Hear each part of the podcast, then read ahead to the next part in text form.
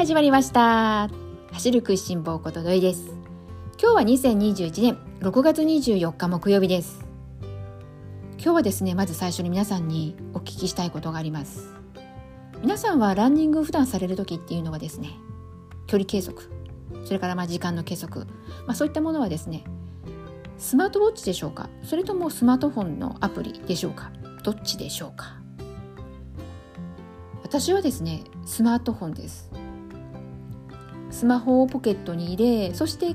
片方の耳にイヤホンをつけていつも走るっていうのがですね私のランニングスタイルになるんですけれども最近ですね、まあ、走りながら実はですねふと考えることがあるんですよ。耳にイヤホンをつけているのでイヤ顔でもですね1キロごとに通過タイムを教えてくれるんですよね。そして私がいつもですね最近思うことがですね2キロを過ぎた時なんです。2キロを過ぎるとですね、まあ、耳から聞こえてくるのが、まあ、大体平均速度っていうのがですね平均がですね大体まあ6分前後。そして、まあ、経過時間としては12分前後、まあ、これがですね2分、えー、ごめんなさい。2キロを経過すると耳から聞こえてくると。その時にですね思うことが、まあ、どんなことを思うかというとですね日本のトップランナーの選手はあとここから1分程度で5キロを通過するんだよなというふうにね最近考えるんです。ちなみにですね5キロの今日本記録は大迫選手なんですけれども大迫選手のその日本記録というのが13分8秒40ということなんですけれどもそのスピード感を持って走る。足の回転って一体どうなっているんだろうとか。腕ってどうやって振ってるのとか。風を切るっていうけれどもトップ選手はどんな風に体感しているのかなとか。もし自分がその例えば足の回転速度っていうのを体感できるのであればどんな風に感じるのかなとかですね。そんなことをついつい2キロ経過したところで耳から聞こえてくる距離計測とともにですねふと考えてしまいます。まあ、なぜねそんなことを思うのかというのにはですね何といってもですね今日6月24日はですね日本選手権がありまして男子 5000m 決勝が行われるんですよね。まあ、そんなことがですね最近ちょっとまあ気になっていることでもあってそんなこともあって走る時についつい考えてしまいます。今回の日本選手権はオリンピックの代表選考も兼ねていて、まあ、日本選手権といえばですね日本一を決める大会ではあるんですけれども日本一そして東京オリンピックに出られるかもしれないという部分からいくとラストチャンスになるわけでしてそしてその東京オリンピックの代表選考も兼ねているところもあるのでもう今日走られる選手の皆さんにとっては人生かかっていると言っても過言ではなくってすごくこう思いの詰まった5キロ約13分になるのかななんて思います。そのスタートが今日6月24日夜。えー、18時55分7時5分前ですねにスタートを切るわけなんですけれどもぜひ私はですねそのシーンをちゃんとライブで見たいなと思っていてまあライブといってもですね、まあ、テレビ画面越しにはなるんですけれどもテレビを通して大応援したいなと思ってます。もしかするとですねこの番組聞かれていらっしゃる方の中には大阪の長井まで行かれて直接ね本当の意味でのライブで応援をするという方ねお見えかもしれないですよね。もうそういった方はですねぜひぜひ私の分までそしてこの番組を聞かれている、えー、長距離ファンの分まで大声援を送ってきていただきたいなって思います。もうとにかくですねこのオリンピック開催も決まったことですしねそしてそのオリンピック参加できるかどうかというところでもうここまで来るとですね当日まで来るともう注目している選手がどうのこうのよりはもうとにかくですねもう走られる選手全員がもう心残りなく最後まで力をね出し切ってもらうもう本当それだけですね。なのでですね本当にですね、えー、6時55分からテレビにかじりついて応援したいと思ってます。この番組聞かれていらっしゃる方の中でもしまだ今日6月24日の18時55分よりも前に聞いてくださっている方がもしお見えでしたらぜひぜひ一緒に応援しましょうねはい、えー、まずは今日はちょっとですね。皆さんが普段ね走っている時にスマートフォンそれからスマートウォッチどっちで走っているのかなっていうところを聞かせてもらいつつ、えー、日本選手権の話をさせていただいたわけなんですが、えー、後半戦はですね最近この天候のせいもあるかとは思うんですけれどもなかなか予定通りに走れない。走ろうと思っていた日に限って雨になっちゃったとか。今日走る予定だった時間に走ろうかと思っていたんだけれども雨が降って走れなかったとか。なかなかですねこの計画通りに走ることができなくって。でまあそうこうしているうちになんとなく走るこうモチベーションが下降気味だよ。なんかちょっとこう元気がないのよね。という声を聞きました。まあ、そんな時にですね、えーまあ、私の立場から、えー、一つアドバイスさせてもらうことがあって、まあ、それはまあ食べることにつながっていくわけなんですけれども、まあ、もしかするとそういった、えー、気持ちの面を食べることで上向きにすることもできるのではないかなということで、まあ、そういった話をもらった時にですねお話をさせてもらえたのでなのでもしかするとこの番組を聞いてくださっている方の中にも同じような思いをされていらっしゃる方もいるのかもしれないので今日はですねちょっとこの食べることについて後半戦話していきたいなと思います。それこそですね、まあ、私が相談受けたその最近ちょっとこうあまり走るタイミングが合わなくなってきちゃってそうこうしてるうちにあんまりこう走る熱量が下がりつつあるんだよというね話を聞いた時にこの天候なんですけれども天候とその気持ちの部分っていうのは実はつながっている部分もあったりするんですよね。そしてそのつながりをさらに食べることにもつなげて上向きにするそういうこともね可能性としてはできることなので、えー、なぜかというとですね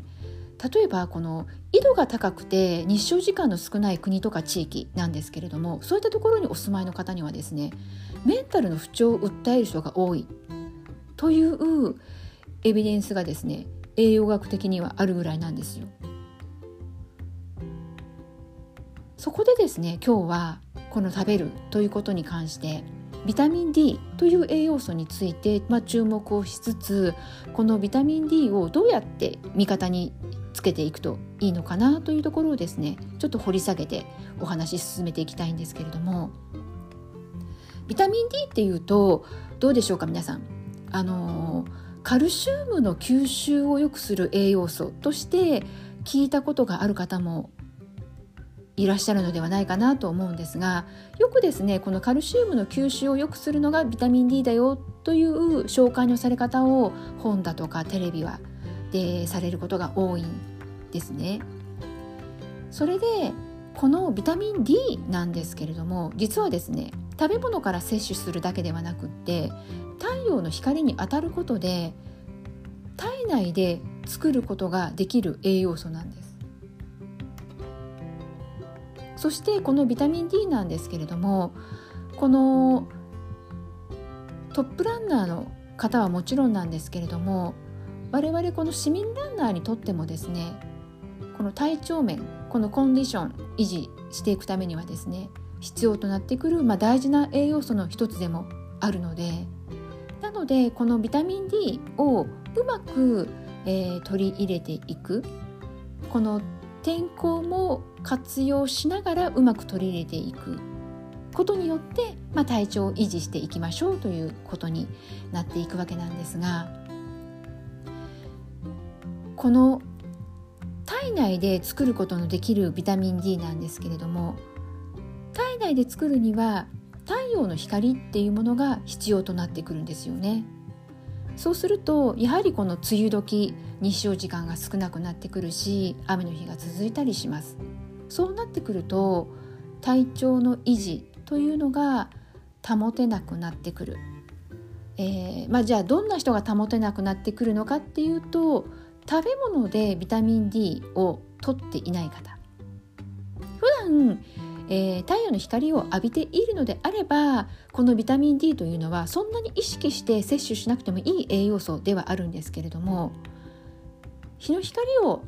浴びる環境ではない状況が続いている人っていうのはやはり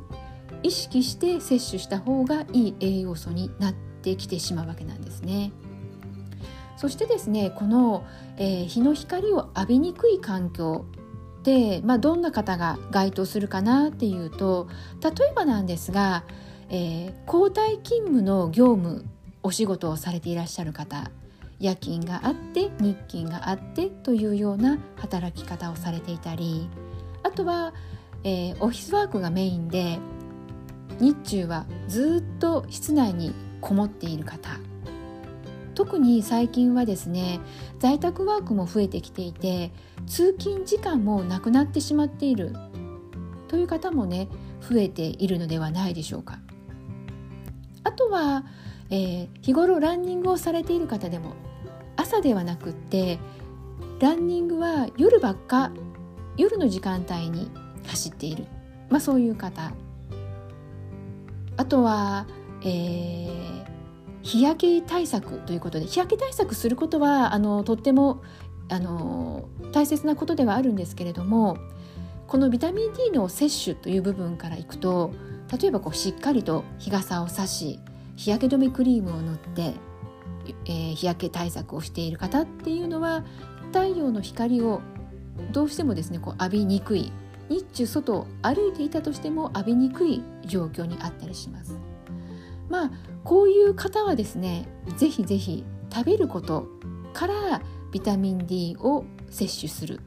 ということをねちょっと意識をしていただけるとより体調もね良くなってくる可能性がありますので。そしたらちなみにですねこのビタミン D というのはですね具体的にどんな食べ物に多く含まれている栄養素かっていうと鮭それからきのこ類卵しらすうなぎあん肝こういったところに、多く含まれている、えー、食材ですね。例えば、えー、ファミレスとかでですね朝定食で鮭と目玉焼きにご飯とお味噌汁といったような朝定食みたいなメニューってあるじゃないですかもうあれはですねこのビタミン D の観点からいくと鮭やそれから卵なんていうのがこう主催としてテーブルに上がってくるわけなのでめちゃくちゃおすすめできる定食ですね。そしてまあ食材の中で一番おすすめしたいのがキクラゲです。キクラゲはですねビタミン D の含有量がこの群を抜いてトップクラスなんですね。ただキクラゲはなかなか皆さんどうでしょうか？こうキクラゲ毎日食べているよっていう方は少ないかと思います。キクラゲと聞いてどうでしょうか？皆さん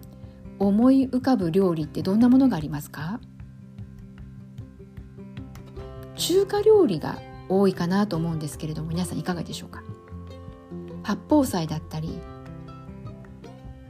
トマトの卵炒めとかあとは春雨の中華サラダとか。逆にねこう中華料理以外できくらげどんなお料理で食べるって聞かれると困るぐらいじゃないでしょうか。このビタミン D がよくたくさんね含まれているキクラゲもそうなんですけれどもこの中華料理っていうと油を多く使うね料理。というイメージを持たれていらっしゃる方もね多いかと思うんですが実はこのビタミン D 脂溶性ビタミンといって油に溶けやすいビタミンで油料理ととっても相性のいい栄養素なんです。ビタミンには多く、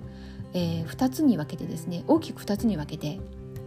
脂溶性ビタミン油に溶けやすいビタミンとそれから水溶性のビタミン水に溶けやすいビタミンとこの2つに分かれるんですけれどもビタミン D は脂溶性のビタミンです。なので是非使う時はですね油と一緒に使っていただくとよりこのビタミン D の吸収を高めることになるので効率よく摂取できるということにもなります。なのでこの中華料理によく使われるっていうのも非常にこう理にかなっていてまあ、だから中華料理に使われるのかどうかっていうところはね、まあ、別としてですね。非常にこの中華料理とこのビタミン D は相性がいいのでなのでね積極的に使ってもらいたいなって思います。そしてえー、ビタミン D の含有量が多い食べ物というところでですね鮭とかきのことか卵こういろいろね揚げさせてもらいましたけれども、えー、特にきのこきのこなんですけれどもきのこは食物繊維も多く含まれている食材ではあるのでこの栄養面だけではなく美容という観点からしてもですね非常におすすめしたい食材です。そしてこのキノコなんですけれどもワンポイントアドバイスとしてですね使う時に是非ですね太陽の光に浴びていただきたいんですよね。そうするとですね人間の体と一緒で太陽の光に当てることでもともとキノコ類にはビタミン D の含有量が多いんですけれどもさらにパワーアップするんですよ。ビタミン D の含有量が増えるのでなので是非使う前にですね2 3 0分で構いませんのでざるにきのこを並べて広げてですねぜひぜひ太陽の光に浴びさせてですねそしてビタミン D を増やしてそして調理する。こんな方法をねとってもらうことをですねおすすめしたいなって思います。あと注意したい点としてはですねこの、えー、太陽の光に当てるというところからいくと干し椎茸干し椎茸をねあの太陽の光で乾燥させているというふうに、えー、思っていらっしゃる方もねお見えなんですけれども最近はですね太陽の光ではなくて乾燥室で乾燥しているものが大半です。逆に天日干しで昔ながらの製法で作っている、えー、干し椎茸であればおそらくパッケージに天日干しということが謳われているかと思います。そういったことがね書かれていないものは、まあ、おそらく乾燥室で乾燥させた日の光に浴びていないキノコと思ってください。干し椎茸と思ってください。なので是非ですね干し椎茸はそもそも太陽の光に浴びて乾燥されてるからいいやではなくって干し椎茸であっても太陽の光に当てて使っていただくとより栄養価がねビタミン D の栄養価が増えますので。なので乾燥されている干し椎茸もぜひぜひ、えー、生の椎茸と同じようにね光を当てていただきたいなって思います。なのでですね今日皆さんにもうお伝えしたいかったことはですね梅雨空が続いたらビタミン D ということで是非ですねこの体内で作ることができない期間っていうのは食べ物から食べ物をね意識的に取るビタミン D が含まれている、えー、食材としてはもう一度繰り返すと鮭きのこ類卵しらすうなぎあん肝そして一押しなのがきくらげそしてこのビタミン D は油と相性がいいよということをね今日は是非とも覚えていただけたらなって思います。ちょっとしたことをね意識するだけで全然変わってきたりとかしますからね。なんでねあのビタミン D はこの太陽の光を浴びる環境であれば普段は意識しなくても大丈夫なものではあるんですけれども日の光を浴びない期間が続いちゃうという方はですね是非意識的に食べ物から取っていただくだけでもしかするとですねコンディションも上向きになっていくかもしれないのでぜひぜひお心当たりのある方はですね試していただきたいなって思います。まだまだね梅雨もあとどうでしょうか。1ヶ月ぐらいは続きますよね。なので特に今の時期っていうのは、えー、ビタミン D もしかしたら不足される方増えてくる時期かなと思いますので是非梅雨空が続いたらビタミン D を合言葉にですねこのどんよりとした梅雨空をね飛びあの吹き飛ばす勢いで楽しい週末をね過ごしていただきたいなって思います。そして今日はですね今夜日本選手権5戦男子決勝行われますのでね皆さんと一緒に楽しみながら大エールをね送っていきたいなって思います。それでは今日も最後まで聞いてくださった皆さんいつもありがとうございます。ではまた次回元気にお会いしましょうね。ではではまたね。